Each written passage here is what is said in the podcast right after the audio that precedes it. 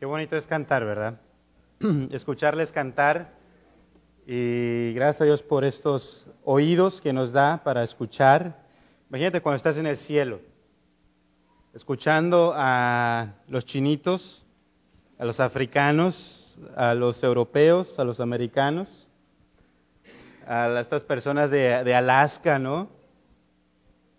Eh, los brasileños, también vamos a estar ahí los mexicanos, escuchar a todos cantar al Señor. Y Dios en su sabiduría, en su poder, nos dio dos oídos. ¿Sí? ¿Te has preguntado por qué tienes dos oídos? A veces le algunos no funciona muy bien, ¿verdad? Porque dicen que el sordo no oye, pero bien que compone. Y, a veces decimos cosas y el otro no escucha bien, pero tenemos dos oídos para tener mejor audición, para poder escuchar eh, mucho mejor lo que se encuentra en nuestro entorno. Y dentro de esos dos oídos, ¿sí? tenemos un martillo y un yunque. Y tenemos el oído exterior, tenemos el oído medio y tenemos el oído eh, interno, el, de más, más adentro, ¿no? Y esas tres partes del oído hacen que tú ahorita mismo me puedas estar escuchando. Y cuando nacimos escuchábamos la voz de mamá, la voz de papá. Fuimos creciendo y si tú creciste en una iglesia, escuchabas los himnos. Tal vez si no creciste en una iglesia, escuchabas, no sé, música colombiana o con lo que hayas tú crecido. Y al pasar de los años, eh, estuvimos en la iglesia y hemos tenido la oportunidad, yo tengo el privilegio de exponer, ser expuestos a la palabra de Dios. Y bendito Dios sea, eh, todo sea para su gloria, lo que escuchemos, lo que estemos atentos a. Y ojalá el día de hoy estemos atentos a su palabra. Y alguna de las cosas que a nosotros se nos dificulta como seres humanos que somos, y o si tú eres igual como yo, a veces es difícil seguir, a veces es difícil escuchar, y lo más es, si ya lo escuchamos, es mucho más difícil confiar a lo que hemos escuchado. ¿sí? Estoy seguro que por la semana ha sido difícil para ti tal vez eh, leer la palabra de Dios y así es como escuchamos la palabra de Dios. Hermano Mateo en la oración decía que Dios nos perdonara porque muy seguramente no leímos la palabra de Dios como debiéramos.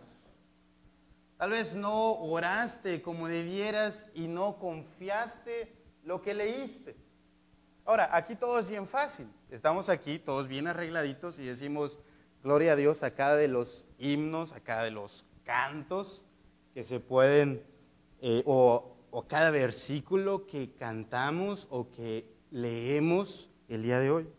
Pero afuera, cuando estás vestido tal vez de ingeniero, cuando estás vestido delante de una computadora o cuando estás ahí soldando, cuando estás dando clase, es ahí donde se ve nuestro cristianismo. La pregunta es, ¿sigues? ¿Escuchas? ¿Confías en la persona de Jesús? Y hoy quiero que veamos si la gran idea es por cuanto Jesús es Dios, por cuanto Jesús es Dios, tú los de la derecha, los de en medio, los de la izquierda, debes escucharle, seguirle y confiar plenamente en él. Tú debes escucharle, tú debes seguirle y tú debes confiar plenamente en él. De esto se trata el libro de Juan. De esto se trata el libro de Juan, por allá en Juan 20, 31, nos habla del propósito del libro. ¿Recuerdas? El propósito del libro es este, pero estas cosas se han escrito para que creáis que Jesús es el Cristo, el Hijo de Dios, y para que creyendo tengáis vida en su nombre. Para eso se escribió Juan. Para eso estamos aquí, ¿sí? Para que creamos y veamos quién es el Cristo, para que comprendamos y para que conozcamos un poquito más de quién es Jesús. Y ya que estamos en el capítulo 10, y vamos a ver del 22 hasta el 42, estamos a la mitad del libro. Si te has dado cuenta, eh, más o menos, eh, más bien, Juan tiene 21 capítulos, ya estamos en el 10, vamos para el 11, pero estamos a tres meses de la muerte de nuestro Señor y Salvador Jesucristo. A tres meses. Ahora, ¿cómo sabemos? Porque ahí en el versículo 22 dice que celebraban en Jerusalén la fiesta de la dedicación. ¿Y era qué? Era invierno. Entonces, por ahí de diciembre, nosotros celebramos, de este lado del mundo, celebramos qué? La Navidad, el Año Nuevo, y más o menos en ese ambiente estaban también los judíos. Eh, este año, esta fiesta de la dedicación, también se le conoce como la fiesta de las luces o la fiesta de Hanukkah, y se va a celebrar, va a comenzar el 22 de diciembre. Y esto se trata, esta fiesta de Hanukkah, se trata de eh, Epifanes. ¿Recuerdan Antíoco Epifanes? Por ahí lo habíamos visto en Daniel. ¿Recuerdan? Bueno, Josías sí se acuerda, gracias. Sí puso atención a Daniel. Y por ahí habíamos visto que este hombre era un tirano. Tan malo era que sacrificó un cerdo en el templo de los judíos. Imagínate, un cerdo. Esta era una abominación para los judíos. Era de lo peor haber sacrificado un cerdo. Estaban enojadísimos con Antíoco Epifanes. Y, por eso celebraban que habían eh, quitado ¿sí? habían purificado el templo por ahí del 164 antes de Cristo. Y a partir de ahí se comienza a celebrar esa fiesta, la fiesta de Hanukkah.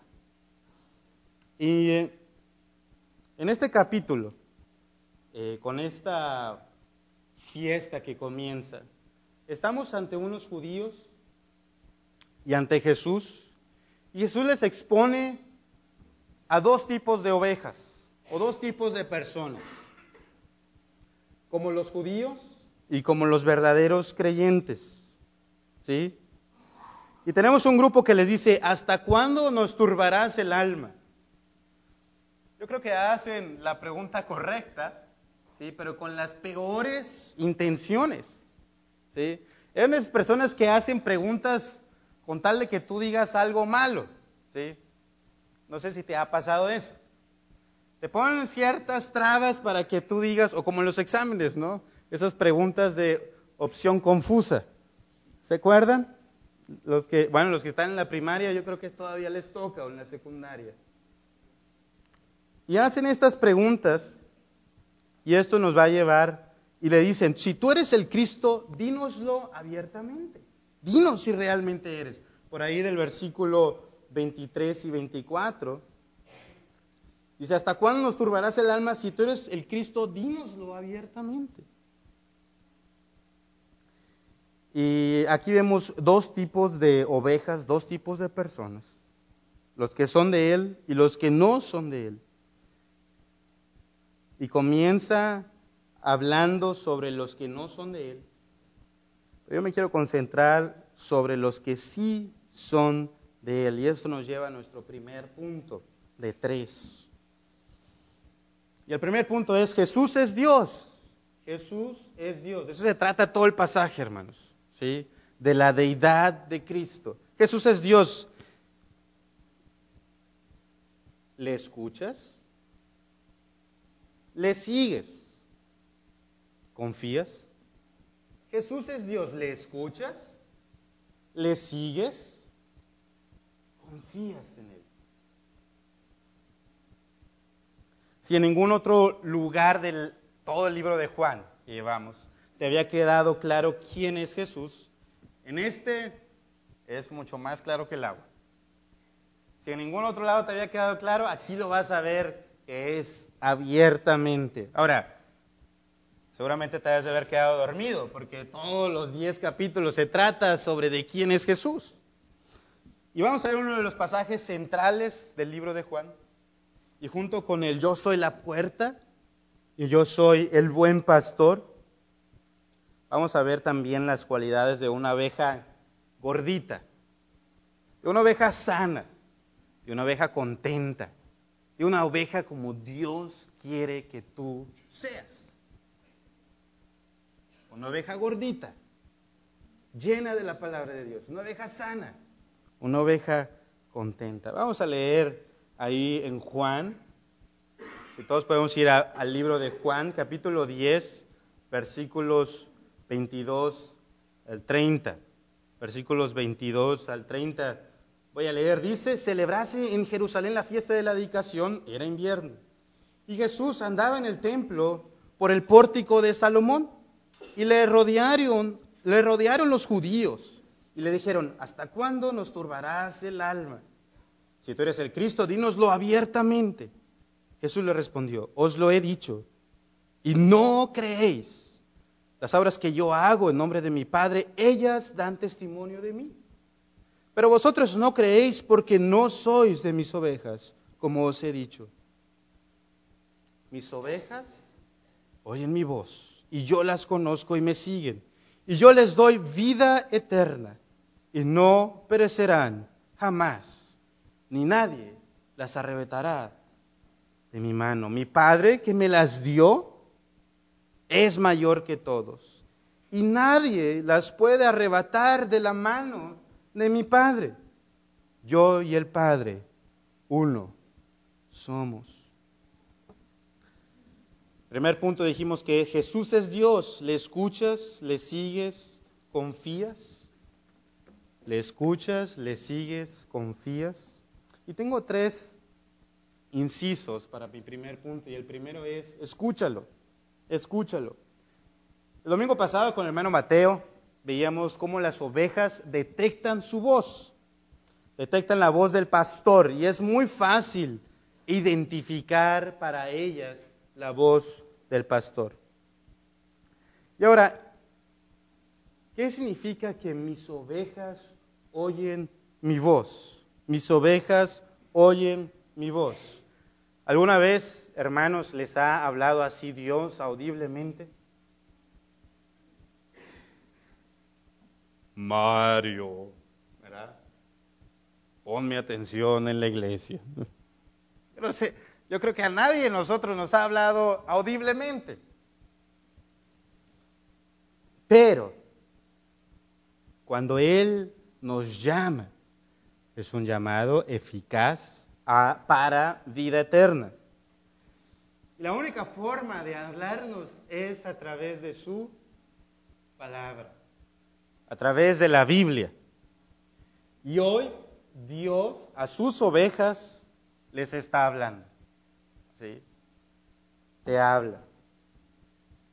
Y te dice, tú eres mío, tú fuiste creado para glorificarme allá en Isaías, yo te compré por precio, yo por ti morí en la cruz, tus pecados ya fueron pagados, has sido justificado. Ven a mí. Sabes que cuando Dios habla es bueno para nosotros. Sabes que a las ovejas, esas gorditas, a las ovejas sanas, ellos pueden entender las escrituras. Y la voluntad de Dios es clara en su palabra. No hay que adivinar la palabra de Dios. ¿Qué Dios dirá? Bueno, tenemos aquí toda la escritura. Y esa es la palabra de Dios. No hay duda. No hay duda que es la palabra de Dios. Su voluntad es clara para ti. Ahora, si hacemos el contraste con las malas ovejas, o las que no son de Él, que dicen, ellas no escuchan su voz. No pueden escuchar su voz. Y la pregunta es, ¿escuchas su voz? ¿O a quién escuchas? El inciso B es síguele, síguele. Si ven ahí dice, mis ovejas oyen mi voz, vamos a saltar esta parte, y yo las conozco y ¿qué dice? Y me siguen, me siguen. ¿Eres oveja? ¿Eres tú una oveja? Muchos se hacen esa pregunta. Y el apóstol Pablo nos invita a examinarnos a nosotros mismos si estamos o no estamos en él. Pero ¿sabes qué hace una oveja uh, sana? Es algo muy contundente y muy fácil de saber si tú eres oveja. ¿Sabes qué es? Es que le obedeces. Tú quieres saber si eres oveja, no hay de otra, hermano. Si tú obedeces, eres oveja. Si no obedeces, no eres oveja. Y no hay punto medio. No hay como que, bueno, como que yo me escondo y disfrazo entre las que de repente sí me voy al redil de Jesús y luego después como que me salgo, ¿verdad? Y me voy para el otro redil. Oh, sí. Y, y, y, medio ahí estoy jugando con que sí soy y no soy. Y ahora sí soy, ¿verdad? Y hoy sí estoy. Y, hoy, hoy no. No, no, hoy no quiero ser oveja. No. Las ovejas de Jesús que dice, le oyen y qué más? Y le siguen. Eso es obediencia. Cuando Jesús dice, ven a mí, ¿qué hacen ellas? Le siguen. No dice, bueno, a veces me siguen, a veces no me siguen, sino le siguen. Qué hermoso es que el Señor nos da de su palabra. Una oveja sigue a su pastor.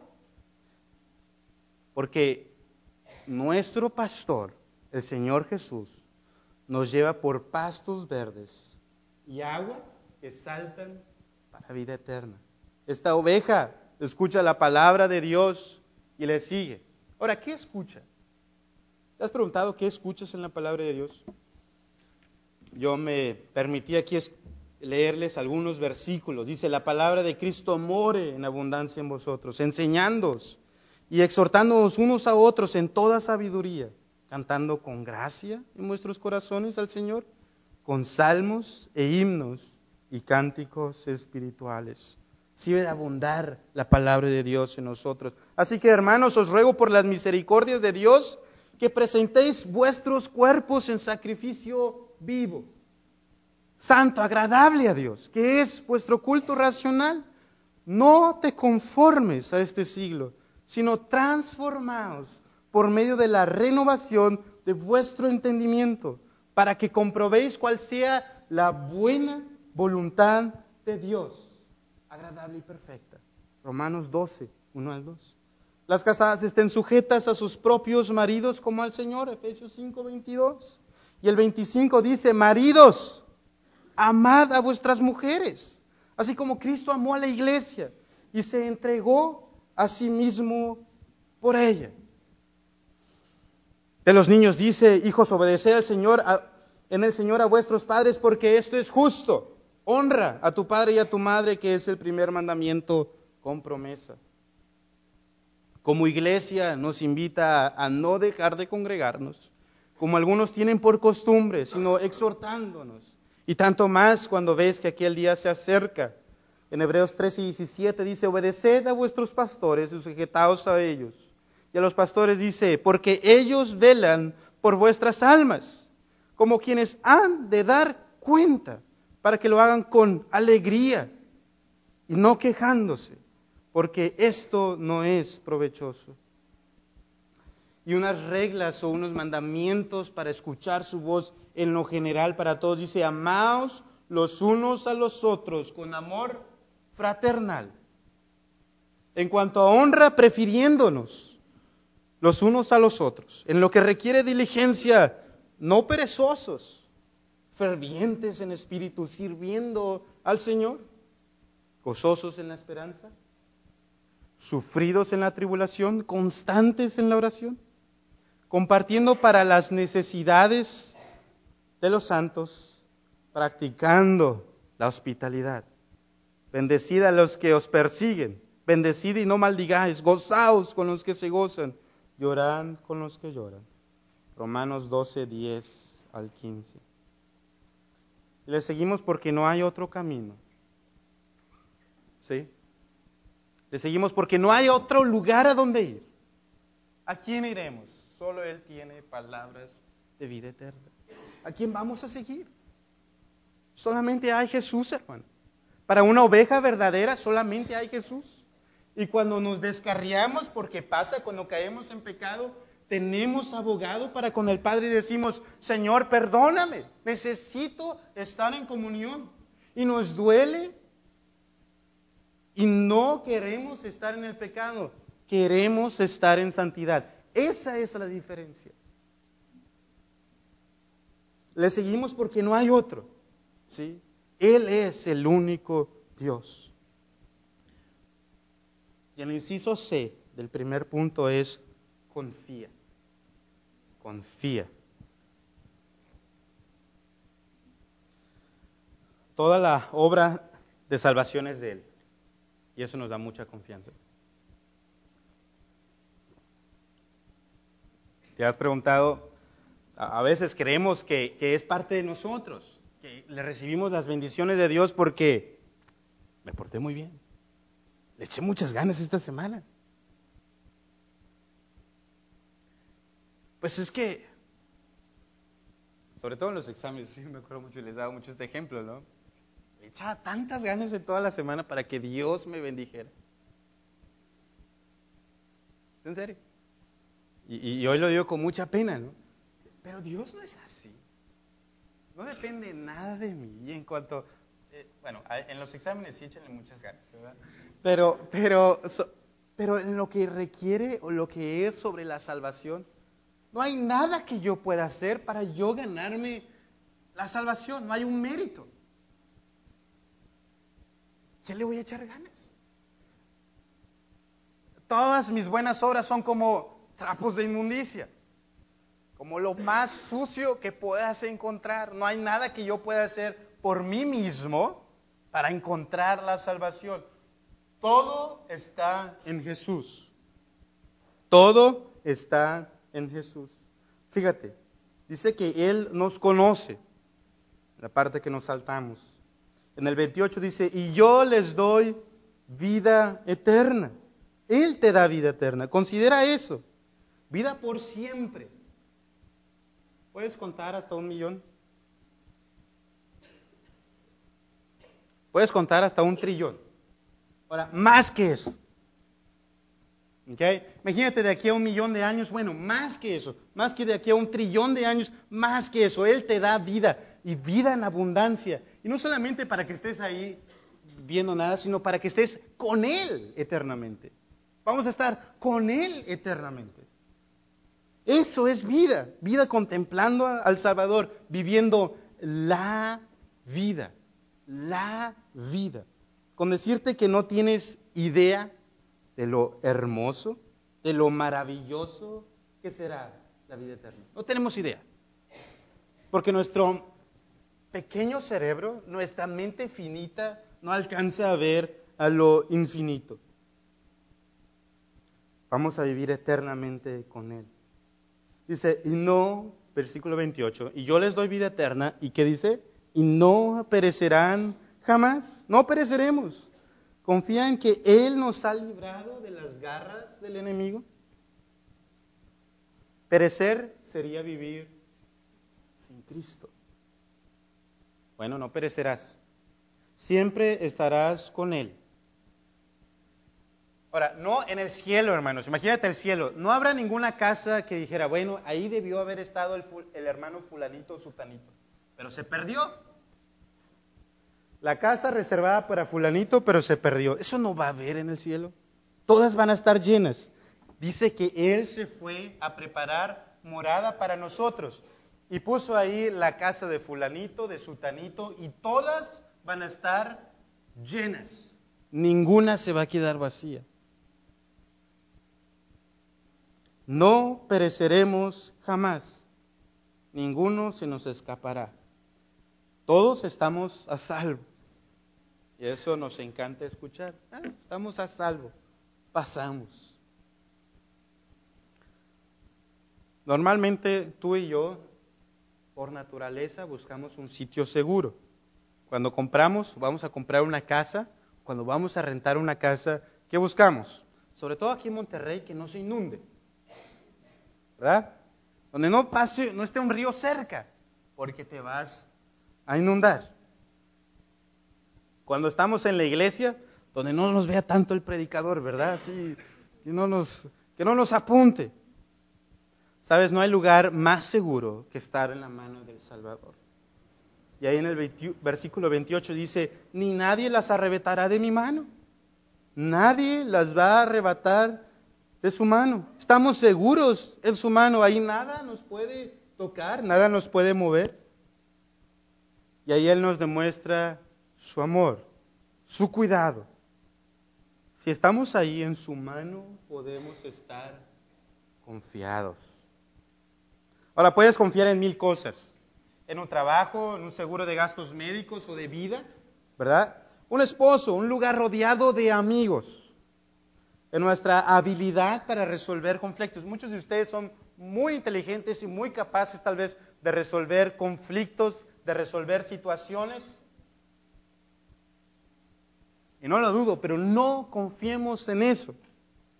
Tal vez podemos estar tranquilos por los amigos, que conocen a un diputado, a un senador o a algún alcalde. O una persona de poder. Eh, es que yo tengo un amigo que conoce a un amigo que es el hermano de... ¿Verdad? Y tenemos nuestra confianza y nuestra esperanza ahí. Pero nada de lo que tú hagas te da vida eterna. Nadie de los que tú conoces te da vida eterna o te guarda de perecer en el problema más horrible de la humanidad, perecer eternamente. No puedes hacer nada por estar en un lugar seguro. Por más que estés en tu coche, en tu casa, no sabes qué puede pasar. Ahora, nos encantan las dobles seguridades. ¿sí? Y Dios nos da una doble seguridad. Esa es como la premium, ¿no? La prima más grande de seguros que tú puedas comprar. Me gusta eso. Ahora estamos en la mano de Jesús. Pero mira, versículo 29. Mi Padre que me las dio es mayor que todos. ¿Alguien más grande que el Padre? ¿Alguien más grande que, que nuestro Dios?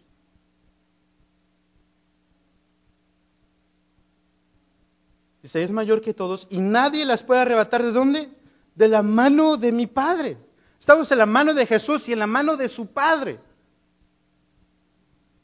Eso me encantó. ¿Sí? Bueno, a lo mejor se puede escapar de la mano de Jesús. Obviamente no, pero también estoy en la mano de su Padre. Y de ahí no pereceré jamás. Él me ha dado todo. Qué hermoso que Dios nos da de su amor, de su cuidado eternamente. ¿Qué más quieres para tu vida? Que descanse en seguridad. Y de verdad este mundo busca seguridad. Inventan alarmas, inventan seguros, trabajos, pero sus ovejas no tenemos necesidad de eso, de cosas tangibles, de cosas que podemos tomar, sino es de algo intangible, no lo podemos ver, aunque estamos en la mano de su Padre y aunque estamos en la mano de Jesús, es algo intangible, algo que no puedes agarrar, no puedes tomar. Y esa es la mano de Jesús. Algo que va más allá del pensamiento humano, pero, pero es tan real para ti y es muy real para mí. Ahora llegamos al versículo 30. Y el versículo 30 es el versículo central de estos 20 versículos. Y lo vuelve a repetir más adelante, algo similar. De esto se trata. ¿Sabes por qué podemos tener tanta seguridad? ¿Por qué podemos estar tranquilos? Porque dice, yo y el Padre uno somos. Y está hablando aquí de esencia. Esencia. Es un resumen de todo lo que nos acaba de decir. El Padre y Jesús son uno. Esto es una declaración maravillosa. O Jesús es un loco, un maníaco, ¿sí? Alguien que no tiene sentido, o Jesús es todo lo que dice ser. Y para ti no hay posición media. O escuchas, le sigues y confías, o lo rechazas. No hay otra opción. ¿Sí, hermanos?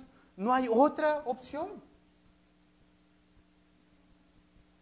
¿Cuál es tu posición? Jesús y el Padre son uno, en esencia. Eso es lo que está diciendo aquí. Soy Dios, soy como el Padre, soy Dios. Ahora, ¿cómo se ve las personas que no responden al llamado? ¿Cómo se ve esas personas que no responden a la voz de Dios? Obviamente no le pueden escuchar, dice ahí Jesús antes, ¿verdad? Ahí en el versículo 24 eh, dice, y le rodearon los judíos y le dijeron, ¿hasta cuándo nos turbarás el alma? Si tú eres el Cristo, dínoslo abiertamente. Y le respondió, os lo he dicho. Ya tenemos 10 capítulos que les está dice y dice, ¿verdad? Y no creéis, las obras que yo hago en nombre de mi Padre, ellas dan testimonio de mí. Pero aquí está, pero vosotros no creéis, porque no sois de mis ovejas. No eran de las ovejas de Jesús. Y eso nos trae a nuestro segundo punto, que es Jesús es Dios. ¿Qué pasa? Sí, ¿qué pasa si no le sigo, no le escucho y no confío? Jesús es Dios. ¿Qué pasa si no le sigo, no le escucho, no confío? Bueno, para responder esa pregunta fácilmente es que solo son evidencias de que no eres oveja. Ay, pero ¿cómo te atreves a decir algo así? Qué malo eres. Contrario, es todo lo contrario, ¿verdad? Es todo lo contrario. Estas son buenas nuevas para ti. Si tú no escuchas, si tú no le sigues, si tú no confías, ¿sabes qué es? Estas son buenas noticias. Porque te voy a decir las buenas noticias. Jesús murió por ti. Y puedes vivir la vida en su máxima expresión solo en Jesús. Solo en Jesús. No hay alguien más. No hay nada más. Solo en Jesús puedes vivir la vida en su máxima expresión. No como las migajas actualmente vives. Y así vivían estos judíos. Vivían como migajas. Y dentro del segundo punto tengo tres incisos. El A es le apedreamos, le apedreamos. Versículos 31 al 32 dice, entonces los judíos volvieron a tomar piedras para apedrearle. Jesús le respondió, muchas buenas obras os he mostrado de mi Padre ¿por cuál de ellas me apedreáis? Eso es lo que normalmente hacían con un blasfemo. ¿sí? ¿Sabes? No hay posición media, como hemos dicho en el asunto de ser oveja. Cada vez que rechazas a Jesús, es como tomar piedras y aventarlas. ¿Lo rechazas? Tal vez no sea un rechazo a la vista de todos y decir, yo soy anti Jesús. Pero tú sabes que lo rechazas. Su enseñanza no te cuadra, no le entiendes, no lo comprendes, no sabes qué es vivir la vida cristiana. No has vivido esa vida cristiana en su máxima expresión. Porque no le escuchas. En tu espíritu no hay un anhelo por Jesús. Al contrario, un rechazo. Te querían apedrear. ¿Quién agarra piedras para andar apedreando a alguien? Sino a alguien que odias. le rechazaban. Esto quiere decir que todos los días no peleamos contra el pecado. Y le decimos a Jesús, lo que tú dices no es cierto. Dices, yo no peleo contra el pecado, simplemente lo hacemos. Eso es rechazar a Jesús, rechazar todo lo que es Él. ¿Tú peleas contra el pecado? Bueno, esa es señal de que evidencia y, y triunfas, es señal y evidencia de que Jesús está en tu vida. Y cuando caemos, queremos regresar a estar con Jesús. No lo estamos rechazando y rechazando de continuamente y le estamos apedreando. Versículo 33 dice, le respondieron los judíos diciendo, por buena obra no te apedreamos, sino por la blasfemia. Inciso número, eh, inciso B, le llaman blasfemo. Pero los blasfemos eran ellos. Los blasfemos, los que decían esto, eran ellos. Le llamaban a Jesús blasfemo, pero era todo lo contrario. Ellos estaban blasfemando. Los judíos no entendían que él, los judíos entendían que él se hacía Dios, por eso agarraban piedras y le querían aventar. Ahora, hay muchos que dicen que Jesús no es Dios y lo que entendían claramente que Jesús estaba diciendo, muchas sectas que dicen eso, que Jesús no es Dios, sino que es un profeta, que Jesús es un buen hombre. Sin embargo, los judíos lo que entendían claramente era que él se hacía y decía ser Dios.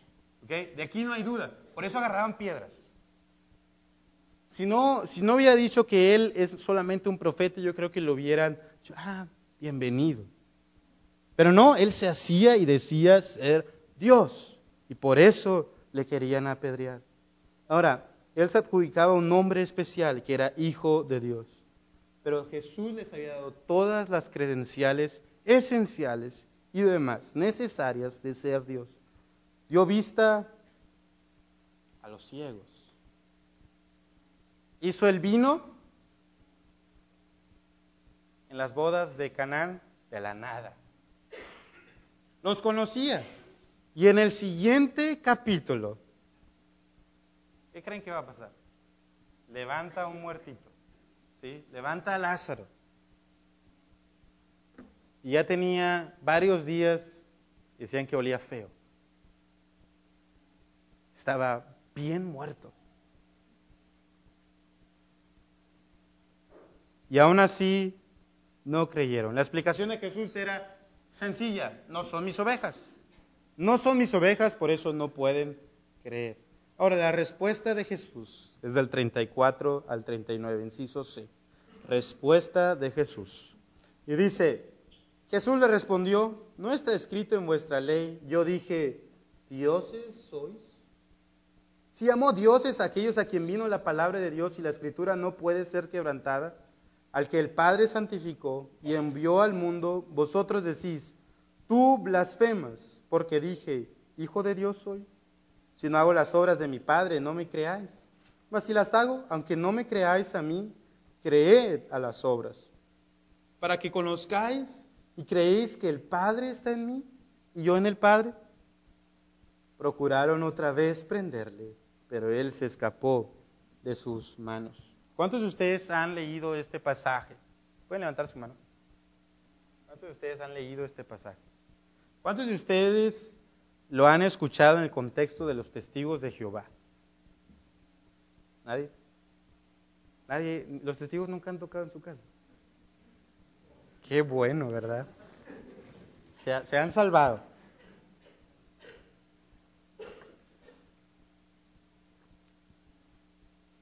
Y bueno, aquí Jesús tiene a unos judíos enojones, unos judíos que están eh, totalmente agresivos, tienen piedras en sus manos. ¿Qué harías tú si alguien tuviera piedras en sus manos y está a punto así? Te lo voy a lanzar. ¿Qué harías tú? ¿Cómo responderías? ¿Responderías con el Salmo 82? Ah, yo dudo mucho que yo hubiera respondido así, ¿verdad? Tal vez hubiera agarrado también dos piedras, ¿verdad? Y estar atento a ver a quién me da primero.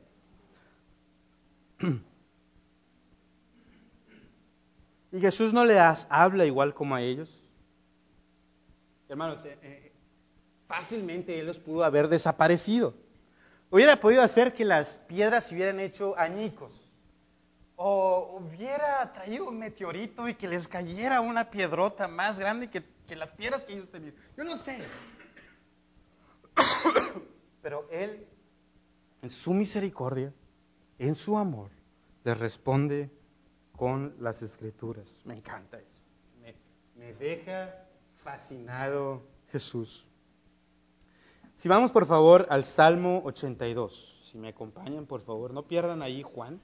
Pero vayamos todos al Salmo 82.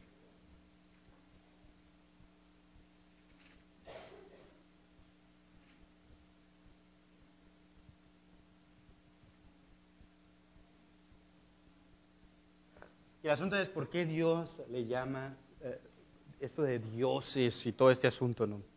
Vamos a ver por qué todo este asunto de los dioses. Entonces, ¿sí existen los dioses? Ah, vamos a ver. Salmo 82 dice, Dios está en la reunión de los dioses. En medio de los dioses juzga. Ahora, hay muchas interpretaciones para este pasaje. Algunos dicen que son demonios, otros dicen que son ángeles, pero vamos a seguir leyendo, ¿está bien? Dice, ¿hasta cuándo juzgaréis injustamente y aceptaréis las personas de los impíos? Defended al débil y al huérfano, haced justicia al afligido y al menesteroso, librad al afligido y al necesitado, libradlo de manos de los impíos. No saben, no entienden, andan en tinieblas, tiemblan todos los cimientos de la tierra. Yo dije, vosotros sois dioses y todos vosotros hijos del Altísimo. Pero, aquí es lo que hace sentido a todo el salmo. Pero como hombres moriréis y como cualquiera de los príncipes caeréis. Levántate, oh Dios, juzga la tierra, porque tú heredarás todas las naciones. El principal personaje de este salmo es quién? Dios. Muy bien. ¿Quién dijo eso? ¿Quién lo haya dicho? Tiene un 10. ¿Verdad? Dios es el principal personaje de esto. Ahora, ¿hay alguien que le dé poder a Dios? Esa es cualidad de Dios. ¿sí? Nadie le puede dar el poder a Dios. Ahora, ¿hay alguien que lo haga eh, el que juzga a todos? ¿Qué otra cualidad de Dios podemos ver en este pasaje? Que Él es eterno, ¿sí? Porque habla de la muerte de estos dioses. Ahora, si notan, en este pasaje es Dios con D minúscula. ¿Está bien? son dioses con D minúscula. Y solamente lo que Dios está hablando, y muy seguramente está haciendo de la forma sarcástica, diciendo, ustedes que se creen dioses, ustedes que se creen, y estos son los jueces de la tierra, los príncipes de la tierra, los que deben de hacer justicia. ¿Y cómo se sienten esas personas? Yo aquí solamente mis chicharrones truenan, ¿verdad? Aquí se hace mi santa voluntad. Yo nada más hago lo que se dice y bueno, y si me dan un soborno lo acepto y hacen injusticia tras injusticia y ellos se creían dioses. Y Dios le dice, ustedes pseudodioses con D minúscula, vamos, ustedes van a morir. Ustedes no son para siempre, yo soy para siempre. ¿Sí? Yo soy para siempre. Yo juzgo la tierra. Ustedes, de verdad, ustedes pueden juzgar la tierra. Si no pueden con estos judíos, no pueden. Vamos. ¿Ustedes son dioses de verdad? eran personas injustas. Ahora, los mormones tienen una doctrina muy chistosa, muy graciosa, que ellos dicen que en el futuro van a ser dioses. ¿Han escuchado eso?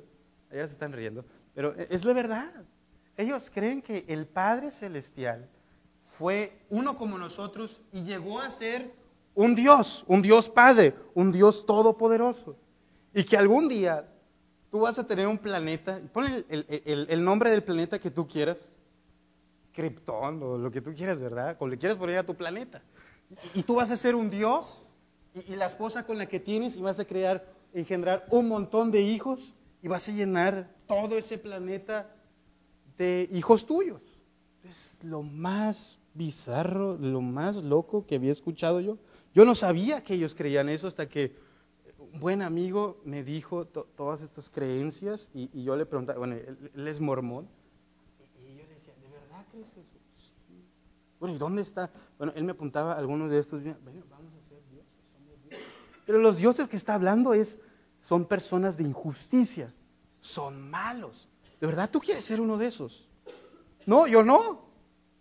¿Verdad? Pero el Dios que sí tenemos es para siempre, es eterno y es bueno. Él cuida del afligido, del necesitado. Y hemos visto ahí que eh, eh, a los dioses que él habla, vimos, mis ovejas oyen mi voz, me siguen y tú puedes confiar plenamente en él porque estás en el hueco de su mano. Ahí estamos. Ese sí es Dios. ¿Sí? Eso es Dios. Todos los demás son pseudo dioses. ¿Está bien? Y él sí tenía todas sus credenciales. vamos ahí a Juan, por favor. Juan capítulo 10.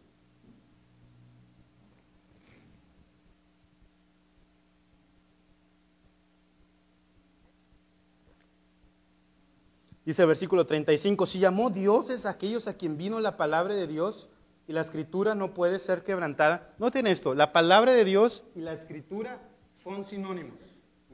Cuando Dios habla y luego la escritura está diciendo lo mismo. ¿sí? Entonces, lo que Dios dice, eso es palabra de Dios y es escritura y la escritura es palabra de Dios. Ahí está eso a propósito. ¿Ok? Y dice, al que el Padre santificó y envió al mundo, vosotros decís, tú blasfemas porque dije, hijo de Dios soy, de verdad. Si a ellos les llamaba dioses y yo me digo que yo soy hijo de Dios porque tengo todas las credenciales, ¿de verdad me vas a aventar piedras por eso? En serio. No conoces ni tu propia ley. Eso es lo que dice tu ley. Eso es lo que dice la palabra de Dios. Pero yo te estoy mostrando todas las credenciales, versículos 37. Si no hago las obras de mi Padre, no me creáis. Mas si las hago, aunque no creáis en mí a lo que yo digo, de perdido, por favor, dice, dice, creed a las obras para que conozcáis y creáis que el Padre está en mí y yo en el Padre. Otra vez está diciendo con el versículo 30, que decía, yo y el Padre uno somos. Yo y el Padre uno somos. ¿Y qué está diciendo aquí Jesús? Está bien, está bien, está bien. No me creas a, a lo que yo digo, crea todas mis credenciales. ¿Qué había hecho, hermanos? A, pasajes anteriores, ahí en el, en el capítulo 9, ¿sí? Jesús sana a un ciego de nacimiento. Nadie había sanado a un ciego. Nadie. Ni Elías, ni Eliseo, profetas grandes, ¿Y sabes quién? Solamente podía sanar a un ciego. ¿Quién podía fabricar ojos ahí de la nada? Sí, el único fabricante de ojos es Jesús. El único fabricante de ojos, de oídos, de lengua, de un ser viviente es Dios mismo. Dime, con toda la tecnología que ahorita tenemos, nadie puede hacer ojos. ¿Sí? Más o menos ahí eh, pueden dar vista, pero nadie ha hecho un ojo como los que tenemos aquí. Y nos dio dos. A los dos ojos les dio la vista. Dos por uno. Me encanta Jesús. Y está mostrando su credencial diciendo, soy Dios. Está bien, no creas lo que yo digo, pero cree las obras que yo hago. Yo y el Padre, ¿sí? De creador, de todopoderoso, de que todo lo sabe, ¿sí? Porque Él fue por el ciego, buscó al ciego, etcétera, etcétera. Yo soy Dios, te estoy dando todas las credenciales. ¿Qué más quieres? ¿Sabes la única reacción de ellos? ¿Sí? ¿Qué fue? Procuraron otra vez prenderle. Pero él se escapó de sus manos. Ahora, ¿crees tú eso? ¿Eso? ¿Le oyes? ¿Le sigues? ¿Confías? La respuesta de esos judíos fue de agresión, enojo, consecuencia de su pecado. No querían venir a la luz, no querían ser expuestos a la palabra y, a veces no queremos ser expuestos a la palabra de Dios y confrontados, tal vez por hermanos, con la palabra de Dios. ¿Sabes por qué? Para que no sea expuesto nuestro pecado, para que no sea expuesto nuestra maldad. Sin embargo, Jesús viene y les expone y les rechaza. ¿Cómo eres tú? Ahí está otra evidencia. ¿Rechazas o abrazas quién es Jesús? Si Dios hoy te está hablando y te está diciendo, ¿cómo andas? ¿Cuál es tu respuesta? No, yo no quiero nada. O, sabes que yo sí estoy mal. Y me arrepiento. ¿De qué Dios te ha hablado hoy? ¿De qué Dios quieres que te, arrepientas hoy? Estamos delante de su palabra y cuando estamos delante de su palabra, algo tiene que cambiar. Es su palabra. ¿De qué Dios está pidiendo que nos arrepintamos? Número tres. Jesús es Dios. ¿Crees? Jesús es Dios. ¿Crees? Versículos 40 y 42 dice, y se fue de nuevo al otro lado del Jordán, al lugar donde primero había estado bautizando Juan, y se quedó allí. Y muchos venían a él y decían, Juan, a la verdad, ninguna señal hizo. Pero todo lo que dijo Juan de este era verdad. Y muchos creyeron en él. Ahora Jesús se va, no sabemos nada de él por aproximadamente tres meses, más o menos, porque después viene la resurrección de Lázaro, la muerte y resurrección de Lázaro. ¿Y recuerdan que estamos dónde? En diciembre. Seguramente está haciendo frío. Eh, en Jerusalén puede llegar hasta caer nieve. Entonces, y es el último año del ministerio del Señor Jesús. Sigue la muerte de Lázaro en el capítulo 11. En el capítulo 12 lo conocemos normalmente como ah, Domingo de Ramos. Y del 13 al 16, me encanta, del 13 al 16, eh, eh, me hubiera gustado ser una mosca en en la pared escuchando esos sermones, pero aquí los tenemos escritos, ¿no? Del 13 al 16, cuando él está eh, en la última cena con sus discípulos. Y tienes tu acceso a esos versículos del 13 al 16, ahí están, en la Biblia. Si tú quieres saber qué ha pasado en la junta más hermosa de este mundo, ahí está. Luego en versículos 17 eh, tenemos la oración de Jesús, 18 y 19 es el arresto y el 20 y el 21 ah, es la muerte y resurrección y la confrontación eh, con, o la restauración de Pedro. Estamos a la mitad del libro y el tema sigue siendo el mismo, porque el propósito es que creamos, que afiancemos nuestra fe en Jesús. Ahora, estas gentes no tenían a Juan el Bautista, ¿sí? ya no lo tenían, ya estaba muerto. Ya les había anunciado que uno vendría, que Juan el Bautista no sería digno de desatar las correas de dónde? De su calzado. Juan el Bautista no había hecho ninguna señal, ni nada, solamente les había hablado de Jesús. Seguramente nadie de nosotros somos capaces de hacer señales, ¿verdad? De levantar muertitos o, o de sanar a un cojo o algo por el estilo, ¿no? porque para eso no fuimos llamados. Pero debiéramos obedecer a Dios en ir y compartir a Jesús como Juan. Y que Él se haga cada vez más grande. Y lo que compartía Juan no era sobre sí mismo, era todo sobre la gloria de Dios, todo era sobre Jesús. Y el propósito de Juan era que Él menguara, que Él sea menos y que Jesús sea más en Él. Sabes, ellos fueron ovejas. El texto no indica lo contrario, simplemente dice que ellos creyeron a este lugar del Jordán donde Jesús se habían ido. Escucharon su voz, le siguieron. Escucharon la voz, escucharon la palabra y le siguieron. Pregunta, ¿amas más a Jesús que al pecado? ¿Amas más a Jesús que tu pecado? ¿Amas la santidad? ¿La lectura de su palabra? El platicar con Él en oración. El conocer quién es este Dios.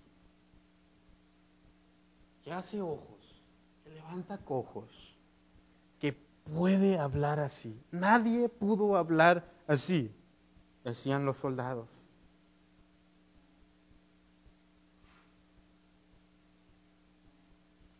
¿Dónde está tu confianza?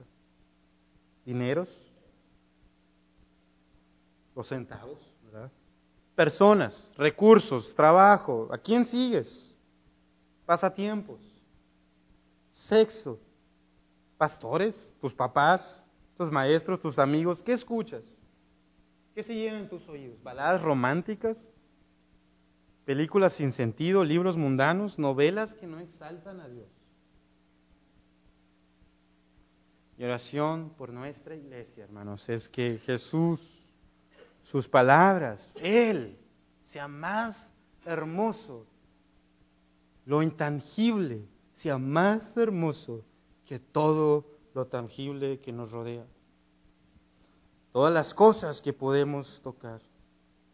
Que Él sea más hermoso que otra persona de este lado del cielo. Estás parado Estás escuchando la palabra de Dios. Vas a seguir y confiar en Él. Versículo 42, y muchos creyeron en Él ¿Y ¿Cuál es tu respuesta? Mis ovejas oyen mi voz y me siguen. Y yo les conozco y les doy vida eterna. Bendito sea, lo oramos. Dios,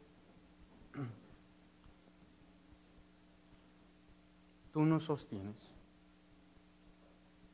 Tú hiciste toda la obra para darnos salvación y exaltamos tu nombre.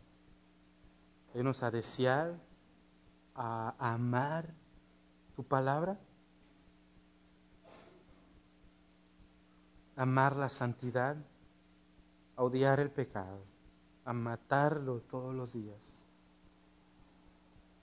al creer ser una oveja que escucha, que sigue y que confía plenamente en tu palabra. Dios, que hallemos descanso, hallemos pastos verdes solamente en Jesús. Y no nos deleitamos en las cosas pasajeras, cosas que se van a derrumbar que ofrece este mundo, sino que nuestra confianza, todo esté en Jesús. Ayuda a mis hermanos, ayúdame a mí a ser más como Jesús. Por Cristo oramos.